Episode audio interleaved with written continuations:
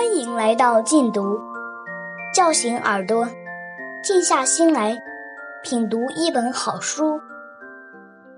殊途同归出品。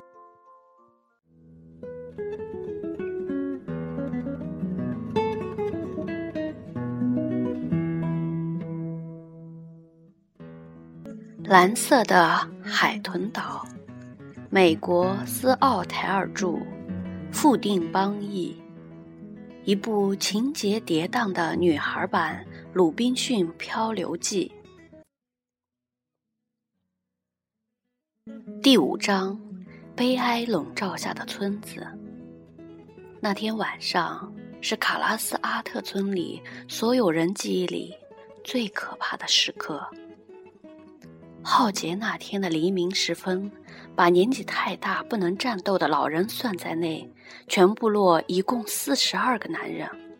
而当夜幕降临，妇女们把牺牲在珊瑚湾海滩上的人抬回村子时，只剩下了十五个男人，其中七个是老年人。全村妇女没有一个不失去父亲、丈夫、兄弟或儿子的。暴风雨持续了几天。第三天，我们把牺牲的人埋在南部高地上。死在海滩上的阿留申人给我们点火烧掉了。这以后很长一段时期，村子里冷冷清清，人们要找吃的东西才出去一趟，回来就默默无语的胡乱吃一些。有些人想离开村子，乘独木舟到一个叫做山塔卡塔利拉的岛上去。这个岛在东方尽头，但其余人说那个岛上淡水少得可怜。末了，大家一起开了个会，决定还是留在卡拉斯阿特。会上也推选了一个新头人来接替我的父亲，他名叫科姆基。这个人年纪已经很大，年轻的时候就有好猎人的名声。就在他当选头人的那天晚上，他把大家召集在一起，说道：“又不飞禽、深水打鱼和打造独木舟的人，差不多都牺牲了。过去妇女待在家里烧饭缝衣，无需干其他活儿，现在……”不得不代替男人去对付村外的各种危险。为这，卡拉斯阿特会出现一些怨言，也会有人想逃避责任。这些人将受到惩罚，因为没有大家齐心协力，我们都得灭亡。克姆基给部落里的每一个人都分配了工作。给乌拉帕和我分配的是搜集鲍鱼的任务。这种海贝生长在沿岸的岩石上，多得很。退潮时，我们就把它们搜集在篮子里，提到方山上，把深红色的鲍鱼肉从壳里挖出来，放在平坦的岩石上晒干。拉莫的任务是看守鲍鱼，不让海鸥，特别是野狗吃掉。我们村里有十多条狗，主人死了以后，它们离开了村子，加入了岛上到处游荡的野狗群。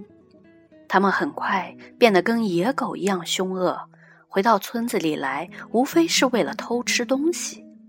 每天将近黄昏，乌拉帕和我帮助拉莫把鲍鱼放进篮子，提回村子，妥善的保存起来。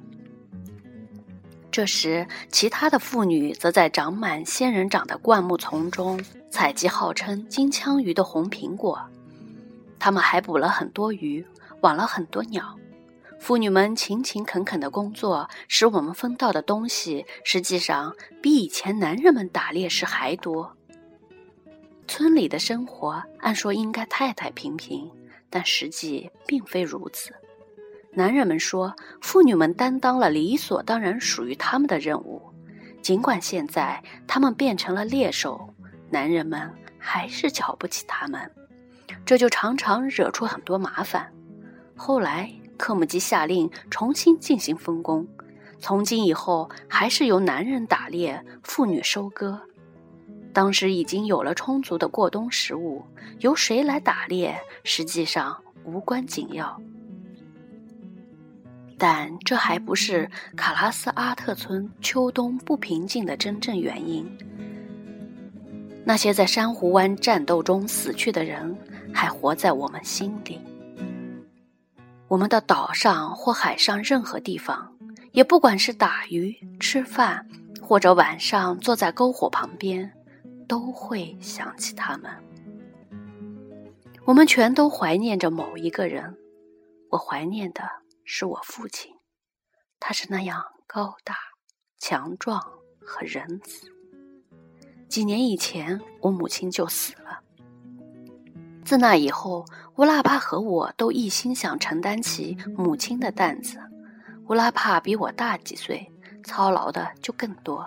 现在父亲又去世了，照顾拉莫更不容易，况且他经常调皮捣蛋。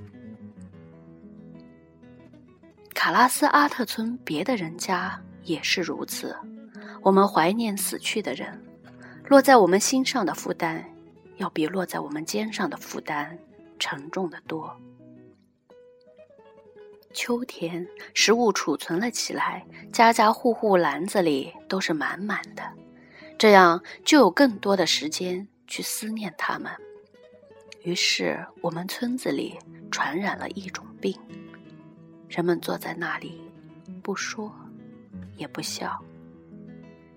春天，克姆基把整个部落召集在一起。他说：“整个冬天，他一直在考虑一个问题，现在已经打定主意，他要乘独木舟到东边一个国家去。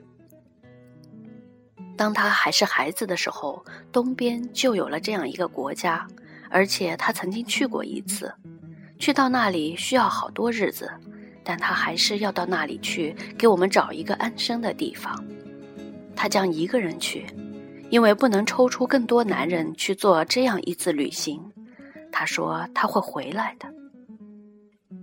科姆基离开那天是一个大晴天，我们都到海湾去送行，看他把一只大独木舟推下水，里面装了。两篓子淡水和够吃许多天的金枪鱼和鲍鱼干。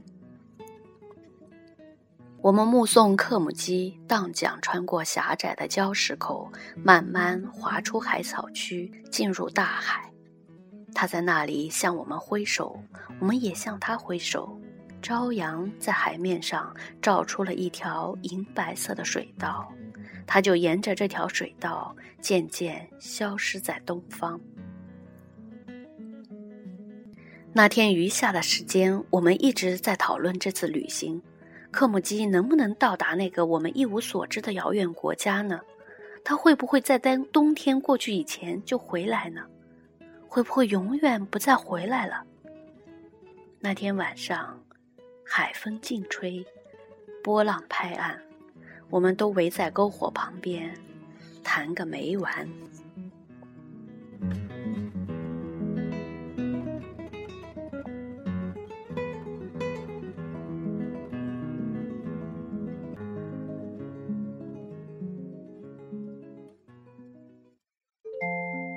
感谢收听，下期节目见。